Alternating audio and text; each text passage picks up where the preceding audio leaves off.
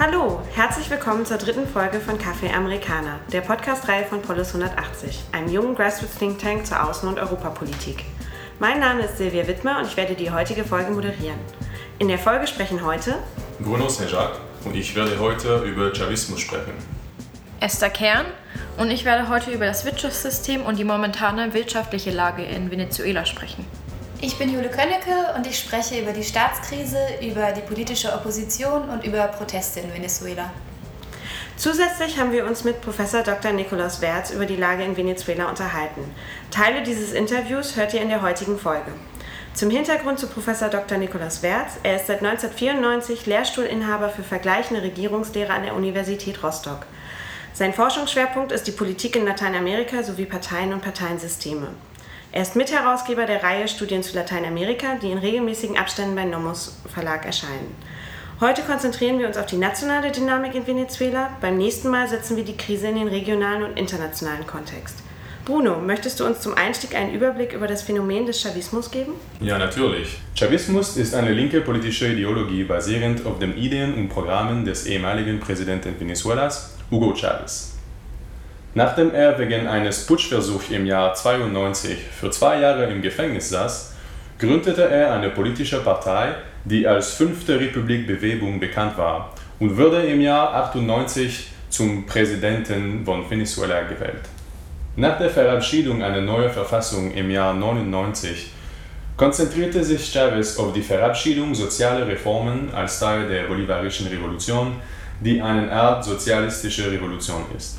Mit rekordhohen Öleinnahmen der 2000er Jahre verstaatlichte seine Regierung Schlüsselindustrien, schuf partizipative demokratische Gemeinderäte und implementierte soziale Programme, die als bolivarische Missionen bekannt sind, um den Zugang zu Nahrung, Wohnraum, Gesundheit und Bildung zu erweitern.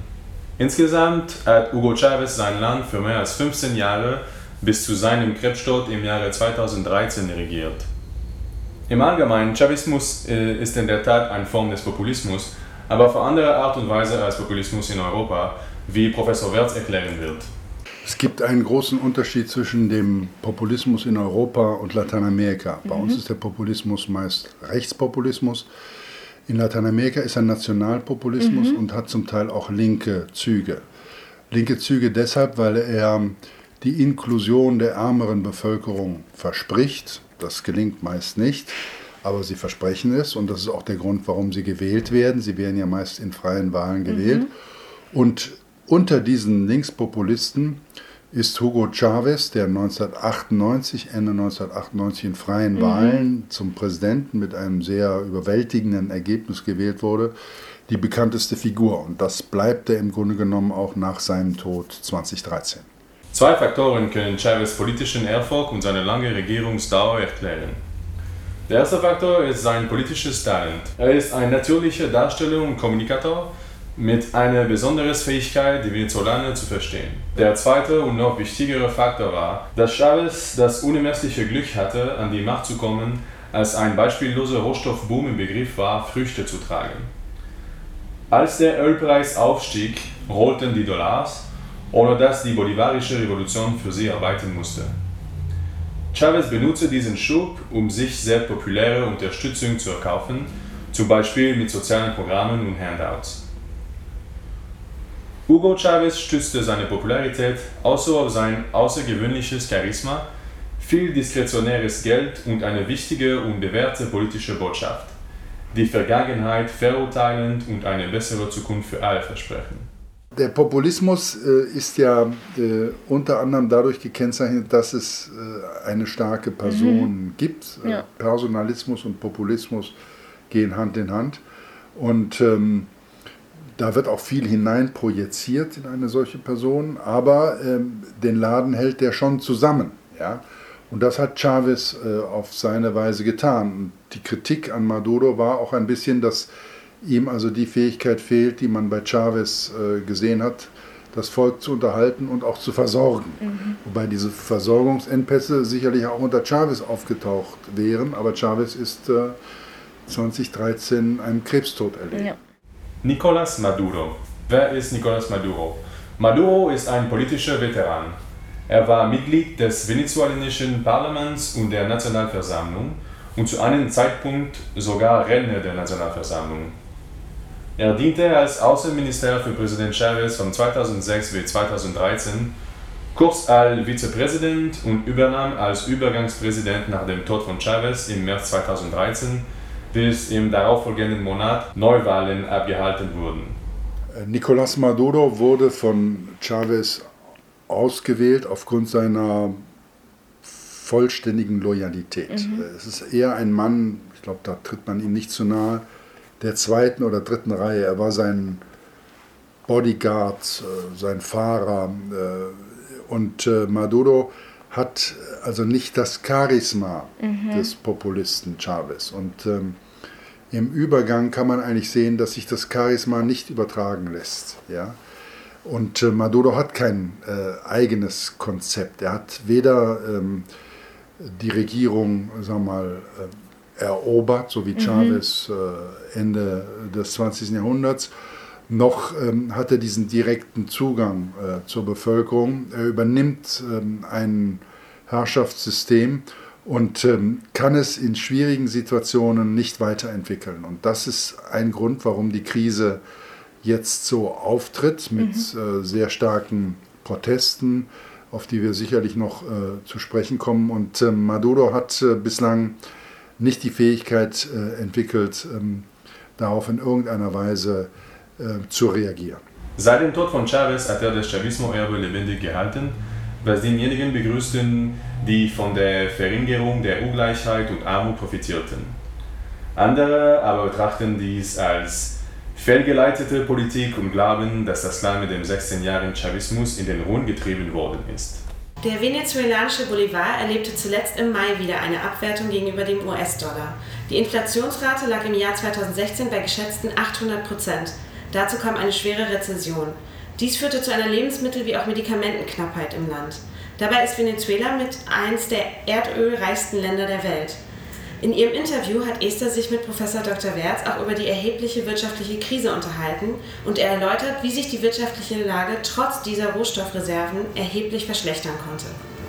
Also nach manchen Aussagen ist sogar Venezuela das erdölreichste Land äh, der Welt. Ja. Nur das besagt ja nichts, denn ähm, wenn die Ölindustrie schlecht geführt wird, äh, mhm. hilft einem das auch nichts. Die Exporte in die USA haben sich um die Hälfte reduziert. Mhm. Zum Teil, weil die USA einseitig auf Fracking gesetzt haben, aber das ähm, wusste ja die venezolanische Regierung, äh, auch die Vorgängerregierung der USA. Also Obama hat ja diesen Kurs vertreten, um sich unabhängig zu machen von äh, Venezuela. Also ähm, Venezuela hat eigentlich, obwohl es das seit 1936 wusste, denn 1936 hat ein kluger Essayist ein Essay geschrieben mit dem Titel Sembrar el Petróleo, das Erdöl aussehen. Ja? Mhm. Und er hat sich Gedanken gemacht, was können wir tun, um äh, von diesem einseitigen Reichtum mhm. unabhängig zu werden. Und das ist eigentlich allen venezolanischen Regierungen misslungen. Mhm. Äh, bei Chavez oder jetzt auch Maduro ist es halt am offensichtlichsten, weil sie unglaublich viele Mittel hatten äh, in den äh, frühen Nullerjahren. Man kann es äh, zurückführen auf ähm, unkontrollierte staatliche Eingriffe in die Wirtschaft. Mhm. Man kann es zurückführen auf die Tatsache, dass er die venezolanische Ölfirma PDVSA, in etwa mit Pemex in Mexiko mhm. zu vergleichen, also ein wichtiger Großkonzern, den gab es schon seit den äh, 1970er Jahren. Dort hat er eingegriffen, die Leute nicht mehr nach ihren Fähigkeiten beschäftigt, sondern nach parteipolitischer Couleur. Äh, dann hat PDVSA Aufgaben übernommen, die gar nichts mit dem Öl zu tun hatten, nämlich äh, die Lebensmittelimporte an die Ärmeren mhm. zu verteilen. Äh, und dadurch ist eine völlig unhaltbare wirtschaftliche Situation entstanden, die schwer zu erklären ist, denn Venezuela gehört zu den potenziell reichsten Ländern Lateinamerikas. Professor Dr. Wertz zeigt im Interview schon einige Gründe auf, wieso Venezuela sich in einer wirtschaftlichen schlechten Lage befindet, spricht aber auch von einer potenziell schwer erklärbaren Situation. Kannst du, Esther, die Gründe für den momentanen wirtschaftlichen Zustand Venezuelas noch genauer erläutern? Genau. Also wie wir ja schon angesprochen haben, äh, kämpft Venezuela vor allem seit 2014, also seit die Ölpreise angefangen haben zu fallen, äh, mit wirtschaftlichen Problemen. Und ein Hauptproblem äh, scheint dabei aber das wirtschaftspolitische Modell zu sein, das Venezuela als Grundlage benutzt. Ähm, Chavez hat ja äh, einen Sozialismus des 21. Jahrhunderts proklamiert, der zu Anfang der 2000er Jahre noch ähm, ein marktwirtschaftlich angelegtes Modell war. Ähm, aber die Eingriffe des Staates und auch staatlicher Unternehmen ähm, kamen immer mehr. Dazu ähm, äh, gab es ein, eine hohe Anzahl von Regulierungen. Und gerade im Bereich des Außenhandels äh, hat es zu einem starken Bedeutungsverlust der Privatwirtschaft geführt. Ähm, Kernelemente äh, dieses Sozialismus des 21. Jahrhunderts im wirtschaftlichen Bereich äh, sind, wie auch Bruno schon angesprochen hat, diese sogenannten Missionen, ähm, gerade im Bereich des sozialen Wohnungsbaus oder in der Gesundheitsversorgung oder auch in der Bildung. Allerdings wurden die ähm, mit, dem Ölpra äh, mit dem Gewinn durch das Öl ähm, finanziert. Und dadurch, dass dieser gefallen ist, äh, hat das Land eigentlich nicht mehr die Mittel, ähm, um diese Programme weiter aufrechtzuerhalten, beziehungsweise verschuldet sich immer weiter. Und äh, mit einem Problem war aber auch, dass man, als äh, die Ölpreise angefangen hat zu fallen, gab es keine Erhöhung der Ölproduktion ähm, des Landes. Ähm, weiter zu diesen äh, Sozialausgaben, die, äh, die das Land hat, ähm, wurden ähm, seit Jahrzehnten die ähm, Preise für Grundnahrungsmittel wie Brot oder auch Fleisch künstlich niedrig gehalten äh, durch ähm, Subventionen ähm, äh, des Staates. Äh, und dadurch, dass Venezuela inzwischen in einer ziemlich drastischen Versch äh, finanziellen Verschlechterung ist, äh, kann sie sich diese Subventionen nicht mehr leisten. Ähm, Dazu kommt, dass äh, der Versuch von Maduro äh, durch eine expansive monetäre Politik, also das heißt ähm, durch das stetige Drucken von Geld, äh, die Lage versucht zu verbessern. Äh, dabei wird aber die Währung ähm, immer weiter entwertet. Ein anderer Versuch ist, das Land mit Geldanleihen, äh, vor allem aus dem asiatischen Bereich und von China, weiter zu finanzieren, um so halt das wirtschaftliche und politische System und auch die Stellung Maduros in, die, in diesem zu retten. Äh, dies führt aber noch zu einem höheren äh, Budgetdefizit, äh, das das Land eh schon hat. Und die Abwertung der Währ äh, Währung ähm, verstärkt sich weiterhin.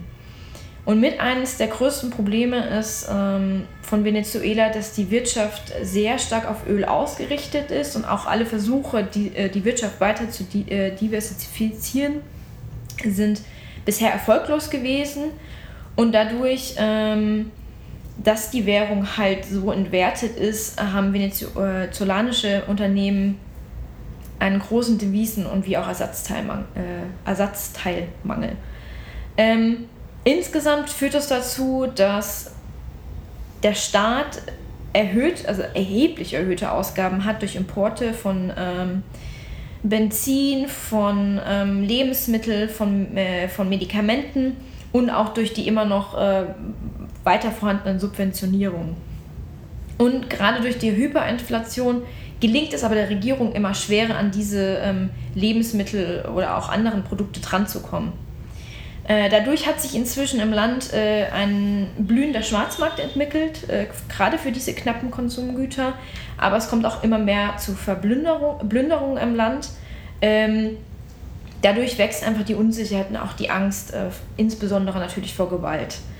Ähm, dies führte auch inzwischen zu einer erhöhten Immigration aus dem Land. Ähm, die Organisation amerikanischer Staaten sprach zuletzt von über 100.000 Venezolanern, die das Land inzwischen von, ähm, verlassen haben aufgrund der Wirtschaftskrise und der steigenden Gewalt. Ähm, und das sind natürlich insbesondere die, die gut ausgebildeten ähm, Menschen, die sich erstens leisten können, das Land zu verlassen, aber auch in anderen Ländern der Region ähm, leichter natürlich ähm, an Jobs kommen. Also die meisten gehen ins nahe Ausland, wie zum Beispiel Brasilien oder Argentinien oder auch Mexiko oder auch die USA. Ähm, Maduro wurde immer wieder auch von internationaler Seite kritisiert, ähm, gerade was seine Wirtschaftspolitik angeht. Diese Kritik wurde aber immer wieder zurückgewiesen, sondern Maduro ähm, hat äh, als Verteidigung immer äh, der schlechten wirtschaftlichen Lage angeführt, dass es im Endeffekt der Versorgungsengpass ähm, eine Folge eines Wirtschaftskrieges gegen das Land sei, also dass Sabotageakte von Gegnern Venezuelas aus dem Innen- wie aber auch aus dem Ausland äh, dazu führen würde, dass es einen Versorgungsengpass gibt, um das Land zu destabilisieren und ähm, seine Regierung, also die Regierung Maduros, zu stürzen. Ähm, das ist mit auch eines der Probleme, äh, dass man kann also sagen, dass erst dann wirksame Änderungen ähm, zu einer Verbesserung der wirtschaftlichen Lage eingeleitet werden können, wenn Maduro und seine Regierung zugeben, dass der bisherige wirtschaftliche Kurs auch mit dem Hauptaugenmerk auf Öl und den erheblichen Subventionen ähm, falsch war und ist. Und auch ähm, erst dann sich die wirtschaftliche Lage verbessern kann. So viel zu den wirtschaftlichen Faktoren. Die sind natürlich nicht die einzigen. Äh, verstärkend kommt hinzu die unsichere politische Lage. Jule, könntest du uns hierzu einen Überblick verschaffen? Gerne. Korruption und Klientelismus sind in Venezuela leider weit verbreitet. Ähm, loyale Bevölkerungsgruppen werden von der Regierung bevorzugt. Also sie erhalten Vorteile in Form von finanziellen Zuschüssen oder ähm, Lebensmittel. Und der Korruptionsindex von Transparency International aus dem Jahr 2016 hat Venezuela Platz 166 von 176 Plätzen insgesamt zugewiesen. Und den Platz teilt sich das Land gemeinsam mit dem Irak. Weiterhin ähm, herrscht in Venezuela fehlende Rechtssicherheit, was dazu führt, dass Investitionen von außen schlicht und weg ausbleiben. Zu fehlender Rechtssicherheit, ähm, Klientelismus und Korruption kommt die Gleichschaltung von Verwaltung Just und Justiz hinzu. So ist das oberste Gericht heute fast ausschließlich mit parteiloyalen Richtern besetzt. Dazu muss man aber sagen, dass die Judikative traditionell ähm, schon immer auf Maduros Seite steht, genauso wie auch das Militär. Ende März diesen Jahres hat der oberste Gerichtshof zwischenzeitlich einfach den Kongress, der bei uns das ähm, Parlament wäre, entmachtet und seine Kompetenzen an sich gezogen. Der Kongress ist seit den Wahlen im Dezember 2015 eigentlich von der Opposition dominiert. Maduros Regierung hat die Wahlen aber nie offiziell anerkannt. Und erst nach immensem internationalen Druck wurde die Entmachtung des Kongresses rückgängig gemacht. Seitdem hat das Parlament aber nicht etwa ähm, seine Kompetenzen zurückerlangt, sondern Maduro reagiert mit Notstandsdekreten am Parlament vorbei, was er machen kann, da sich das Land momentan im Ausnahmezustand befindet. Oppositionelle kritisieren Maduro nicht nur für die Entmachtung des Kongresses, sondern machen ihn auch für die schwere Wirtschaftskrise und die Versorgungsengpässe verantwortlich. Daher fordern sie seit Monaten die Amtshebung von Präsident Maduro und vorgezogene Wahlen. Mit Herrn Professor Wertz haben wir uns darüber unterhalten, wie die Opposition zusammengesetzt ist und wer eigentlich demonstriert. Die Opposition kommt vor allen Dingen aus den mittleren und oberen Schichten ursprünglich. Mhm. Ja. Ein Teil der Mitglieder dieser Schicht haben Venezuela schon verlassen. Über eine halbe Million. Manche reden sogar von einer Million, leben in den USA, in Kanada, in anderen lateinamerikanischen Ländern, Spanien, äh, mhm. Portugal, Italien, von wo viele Einwanderer noch in den 50er Jahren nach Venezuela gekommen sind, weil es eben ein aufstrebendes Land gewesen ist. Äh, die Opposition hat ähm, schon äh, in den Nullerjahren äh, große Demonstrationen gegen Chavez durchgeführt, meist in ihrem Territorium, also in ihren mhm. Wohnvierteln. Und das ist auch heute eigentlich noch so. Nicht? Die Demonstrationszüge beginnen in den wohlhabenderen Wohnvierteln, wobei das zum Teil auch Mittelschicht, zum Teil sogar mhm. untere Mittelschicht ist. Und sie versuchen bis ins Stadtzentrum äh, vorzudringen und dort äh, dann also vor den Ministerien oder vor dem obersten Wahlrat, das ist eine wichtige Behörde in Venezuela, ihren Unmut kundzutun. Das ist sehr gefährlich mittlerweile. Über 60 äh, Menschen sind gestorben bei den Demonstrationen. Da sind vor allen Dingen Oppositionelle dabei, es sind aber auch äh, Anhänger des Chavismus oder von Polizei und Militär dabei. Ähm, eine vertragte Situation. Zu Herrn Professor Werzes Ausführungen, die wir bereits vor zwei Wochen aufgenommen haben, muss leider hinzugefügt werden, dass die Staatsanwaltschaft in Caracas am 23.06. mitgeteilt hat, dass seit Beginn der Proteste im April inzwischen mehr als 75 Menschen ums Leben gekommen sind. Die Regierung scheint also leider weiterhin Proteste gewaltsam zu beenden und alle verfügbaren Mittel zu nutzen, um ihre Macht zu erhalten. Maduros jüngster Plan ist eine Reform der Verfassung von 1999 und zwar ohne Beteiligung des Parlaments bzw. des Kongresses. Ziel dieser Verfassungsreform sei laut Maduro vor allem die Reformation des Parlaments. Dazu will er eine 500-köpfige verfassunggebende Versammlung einberufen, die am 30. Juli gewählt werden soll. Die Versammlung solle zur Hälfte aus Bürgern, vor allem aus der Arbeiterklasse, also zum Beispiel Mitglieder aus Gewerkschaften, bestehen und Parteimitglieder sollen nicht beteiligt werden. Die Aufgabe der Versammlung sei es, eine neue Verfassung zu erarbeiten und die von 1999 zu ersetzen.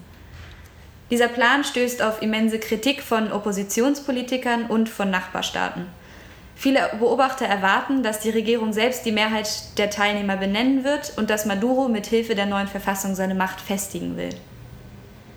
Seine Gegner warnen außerdem, Maduro wolle über diesen Weg Neuwahlen entgehen und eine Diktatur errichten.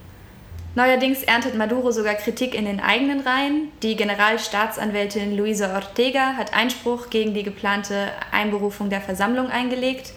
Sie ist bekennende Chavistin und sieht die Verfassung als das Haupterbe von Präsident Chavez. Nach diesem kurzen Überblick über die Staatskrise in Venezuela muss man sich natürlich die Frage stellen, ob Venezuela überhaupt noch eine Demokratie ist. Kann man das Land als eine Demokratie mit erheblichen Defiziten betrachten? Oder sollten wir eher von einem autoritären System sprechen? Klar ist, dass die miserable wirtschaftliche und soziale Lage in Kombination mit der tiefgehenden politischen Krise eine extrem gefährliche Situation darstellt. Vielen Dank an euch drei und danke auch an Professor Dr. Wertz für seine Einblicke. Das war es mit der nationalen Perspektive. Beim nächsten Mal sprechen wir darüber, wie die Krise in Venezuela die Region beeinflusst und wie die internationale Gemeinschaft auf die heute beschriebenen Entwicklungen reagiert. Danke fürs Zuhören und bis zum nächsten Mal.